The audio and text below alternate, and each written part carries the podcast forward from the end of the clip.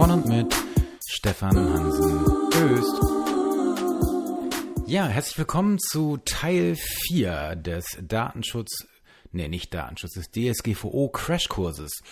In den letzten Folgen haben wir uns mit der rechtlichen Zulässigkeit von Datenverarbeitung beschäftigt und in der äh, im Teil 3 mit der ganz entscheidenden Brot- und Butternorm, nämlich Artikel 6 Absatz 1 Buchstabe B der Datenschutzgrundverordnung, wo es darum geht, dass man personenbezogene Daten zur Erfüllung vertraglicher Pflichten oder zur Erfüllung von Verträgen verarbeiten darf. Das ist die absolut wichtigste Norm ever.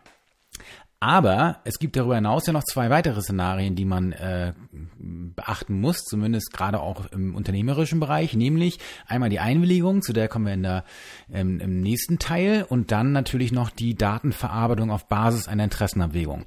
Nicht ganz unwichtig ist natürlich auch die andere Alternative, dass ich gesetzlich verpflichtet bin, bestimmte Dinge zu tun, aber das ergibt sich dann in der Regel aus dem Gesetz und das meistens weiß ich das dann auch. So, heute kommen wir aber zu einer auch ganz wichtigen Variante, nämlich nämlich der der Interessenabwägung. Das ist Artikel 6 Absatz 1 Buchstabe F. So, und da besagt, dass äh, hier eine Datenverarbeitung äh, rechtmäßig ist, wenn die Bedingung erfüllt ist, und zwar folgende Bedingung. Die Verarbeitung ist zur Wahrung der berechtigten Interessen des Verantwortlichen oder eines Dritten erforderlich, sofern nicht Interessen oder Grundrechte und Grundfreiheiten der betroffenen Person, die den Schutz personenbezogener Daten erfordern, überwiegen. Insbesondere dann, wenn es sich bei der betroffenen Person um ein Kind handelt. So ganz wichtig, da kommt noch ein Folgesatz, nämlich, dass diese äh, Datenverarbeitung auf Basis einer Interessenabwägung, die gilt nicht für Behörden, soweit diese öffentliche Aufgaben wahrnehmen. So, das heißt, wenn ihr Behörde seid, in der Behörde arbeitet, dann vergesst das mal ganz schnell mit der Interessenabwägung wieder. Aber wenn ihr im nicht öffentlichen Bereich, das heißt im Unternehmensbereich sitzt, dann macht man die Ohren ganz weit auf. Denn diese Interessenabwägung hat es tatsächlich in sich, weil sie nämlich die Lösung ganz vieler Fallkonstellationen ist.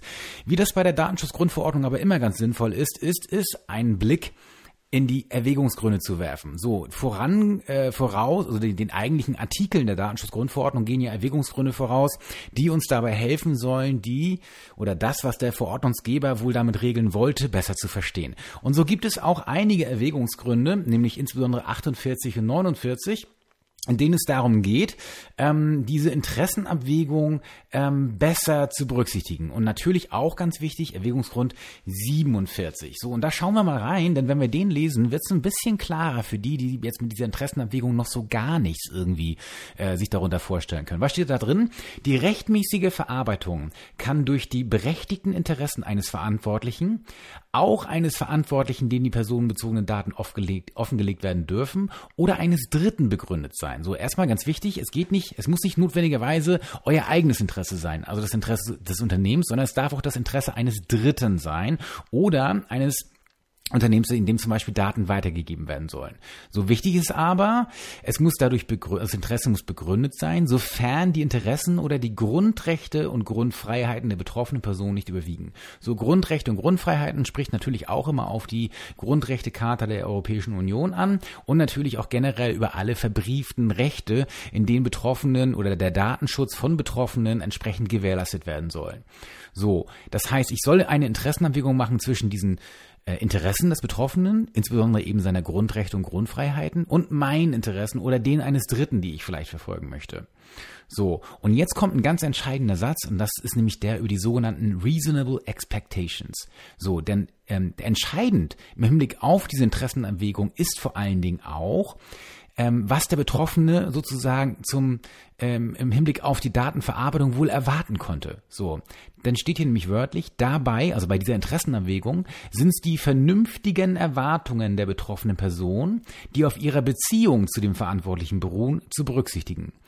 So, das heißt, ähm, wenn ich schon mit dem ein Vertragsverhältnis habe und den darüber informiert habe, ich mache dies, ich mache jenes und so weiter und so fort, dann kann diese Waage die, der ich spiele. Also auf der einen Seite der Waage ist mein Interesse an der Datenverarbeitung, auf der anderen Seite der Waage ist das entgegenstehende Interesse des Betroffenen, dann wird diese Waage also vielleicht von Anfang an schon gleich bei mir unten liegen. Also ich habe da mehr Gewicht drauf. So, das ist nämlich genau die Idee. Wenn man Daten verarbeiten möchte, dann muss man mehr Gewicht drauf packen. So, auf der anderen Seite, wenn man, wenn man Betroffener ist, dann sollte man natürlich auch mehr Gewicht drauf packen, weil ich zum Beispiel gleich zu Beginn eines Vertragsverhältnisses sage, so, hey, ich mache hier einen Widerspruch gelten oder das und das möchte ich nicht oder weiter. ist natürlich weniger praxisrelevant, gerade im Massenverkehr, äh, sage ich mal. Gut, lassen wir das mal da so hinstehen. So, es geht auf jeden Fall weiter hier. Ein berechtigtes, äh, ein berechtigtes Interesse, so weiter in Erwägungsgrund 47, könnte beispielsweise vorliegen, wenn eine maßgebliche und angemessene Beziehung Beziehung zwischen der betroffenen Person und dem Verantwortlichen besteht. Zum Beispiel, wenn die betroffene Person ein Kunde des Verantwortlichen ist oder in seinen Diensten steht. Ja, also Bediensteter, Beschäftigter. Auf jeden Fall wäre das Bestehen eines berechtigten Interesses besonders sorgfältig abzuwägen, abzuwägen Wobei auch zu prüfen ist, ob eine betroffene Person zum Zeitpunkt der Erhebung der personenbezogenen Daten und angesichts der Umstände, unter denen sie erfolgt, vernünftigerweise absehen kann, dass möglicherweise eine Verarbeitung für diesen Zweck erfolgen wird. Also auch hier wieder diese reasonable expectations, die vernünftigen Erwartungen. Das heißt, ja, man kann noch so sehr schimpfen, aber Transparenz hilft hier einfach, ähm, um diese Interessenabwägung tatsächlich eben äh, für ein zum günstigen ausgehen zu lassen. So, aber es geht ja noch weiter. So, mh, mm, wie steht das da so schön? Insbesondere dann, wenn personenbezogene Daten in Situationen verarbeitet werden, in denen eine Person betroffene Person vernünftigerweise nicht mit einer weiteren Verarbeitung rechnen muss, könnten die Interessen und Grundrechte der betroffenen Person das Interesse des Verantwortlichen überwiegen. Das ist also sehr, sehr konjunktiv. Ne? So, aber nach dem Motto, wenn ich also gar nicht mehr damit rechnen kann, dass der noch irgendwie Daten verarbeitet, weil ich habe anno dazu mal mal was bei dem gekauft oder so, dann äh, spricht mehr dafür, dass ich das vielleicht nicht darf. So, und dann kommt, ähm, das wäre der Erwägungsgrund. Äh, da gibt es noch weitere dann äh, Ausführungen dazu, da gibt, die richten sich aber an Behörden, das soll uns jetzt nicht interessieren. Aber in 48 gibt es dann auch noch was Interessantes, nämlich überwiegende berechtigte Interessen in der, in der Unternehmensgruppe. Wir nennen das auch Konzernprivileg Light. Ja? Also Verantwortliche, die Teil einer Unternehmensgruppe oder einer Gruppe von Einrichtungen sind, die einer zentralen Stelle zugeordnet sind, können ein berechtigtes Interesse haben, personenbezogene Daten innerhalb der Unternehmensgruppe für interne Verwaltungszwecke einschließlich der Verarbeitung personenbezogener Daten von Kunden und Beschäftigten zu übermitteln. Die Grundprinzipien für die Übermittlung bla bla bla Drittland bleibt unberührt. So was, also es wäre zum Beispiel möglich, dass sich hier ein Unternehmen, also ein gruppenweites CRM zum Beispiel, hier äh, ohne jetzt irgendwelche kryptischen Hin- und Her Auftragsverarbeitungsverhältnisse über dieses Konzernprivileg Light äh, hinbekomme. Das bleibt natürlich wackelig, aber es würde gehen. So, meine Mandanten sind bisher etwas zu risikoavers, was das angeht und wollen nach wie vor naja, auch ein bisschen mit meiner Beratung. Man muss ja immer den sichersten Weg beraten und Auftragsverarbeitung kennen wir halt so ein bisschen besser. Aber ich denke, langfristig wird sich dieser Weg wohl durchsetzen, dass man das dann irgendwann über eine Interessenabwägung macht, vorausgesetzt, dass die europäischen Aufsichtsbehörden sich in diesem Bereich mal ein bisschen mehr räuspern im Hinblick auf das, was man regeln muss, wenn man sich auf dieses Privileg in Anführungsstrichen berufen möchte. Dann gibt's aber dann auch noch ein Erwägungsgrund 49. Und da gibt's nämlich geht's denn da um Netz- und Informationssicherheit als überwiegendes berechtigtes Interesse. Da steht drin die Verarbeitung von personenbezogenen Daten durch Behörden, Computernotdienste, also Computer Emergency Response Teams zum Beispiel, äh, Betreiber von elektronischen Kommunikationsnetzen und Diensten sowie durch Anbieter von Sicherheitstechnologien und Diensten stellt in dem Maße ein berechtigtes Interesse berechtigtes Interesse des jeweiligen Verantwortlichen dar, wie dies für die Gewährleistung der Netz- und Informationssicherheit unbedingt notwendig und, und verhältnismäßig ist.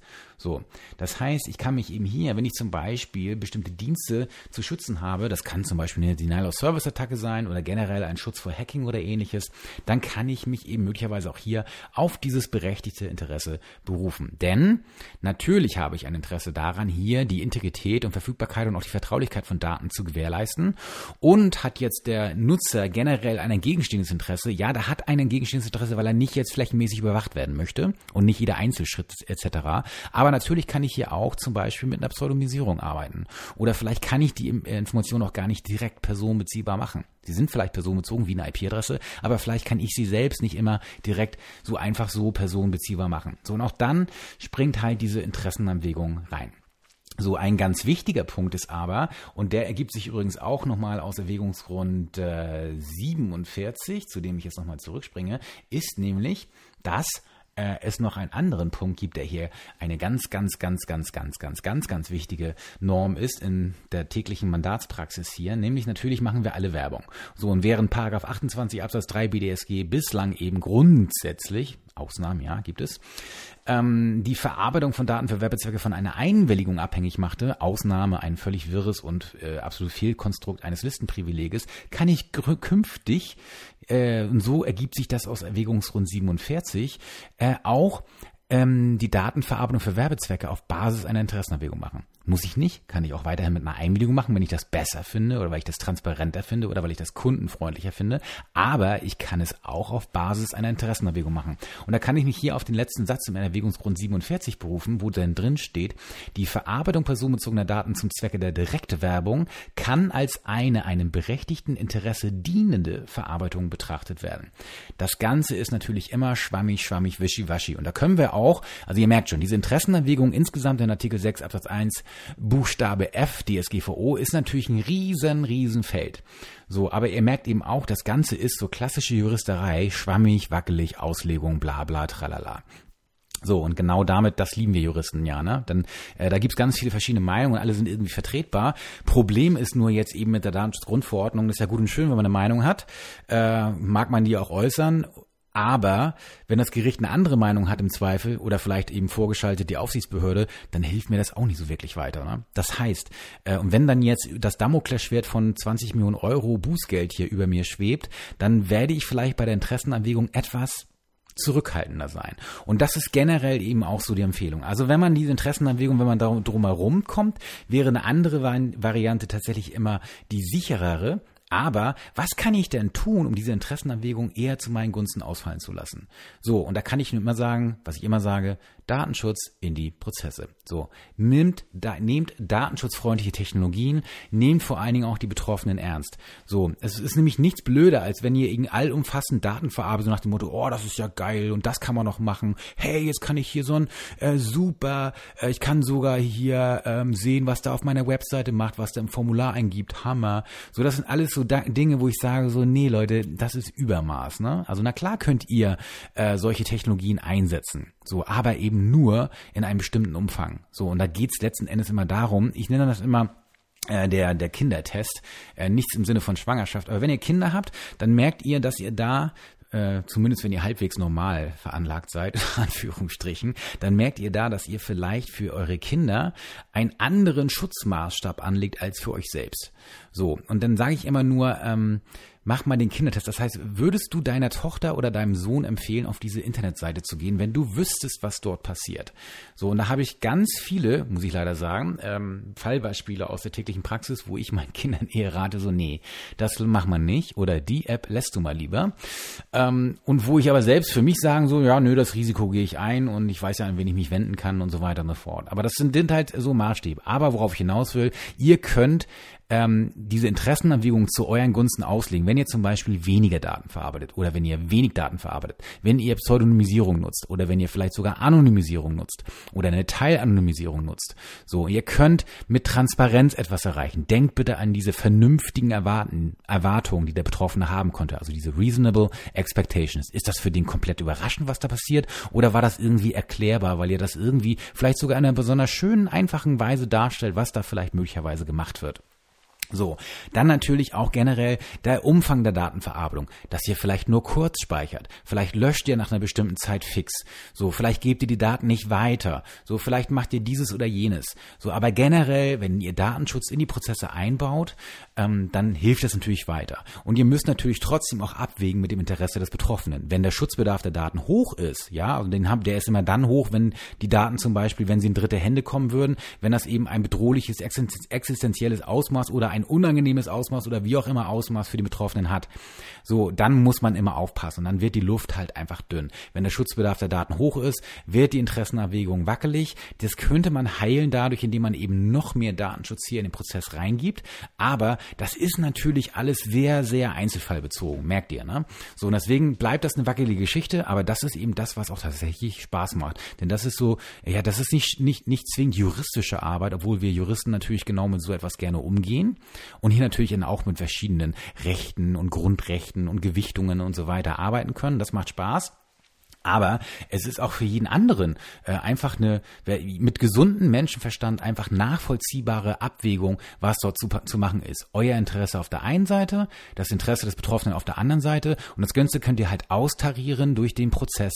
So und dann je mehr ihr datenschutzfreundlich im Prozess seid, umso besser ist es. Und ich kann nur generell allen empfehlen, die sich mit solchen neuen Technologien irgendwie beschäftigen, ähm, ja, baut Datenschutz da rein. Ähm, Privacy, Enhancing Technologies oder generell vielleicht Privacy Technologies, dann seid ihr immer mehr auf der sicheren Seite. Ich bin höchst gespannt, weil ich das bei Mandanten jetzt schon merke, dass sie, wenn man denen das mal erklärt, dass sie denken so, aha, okay.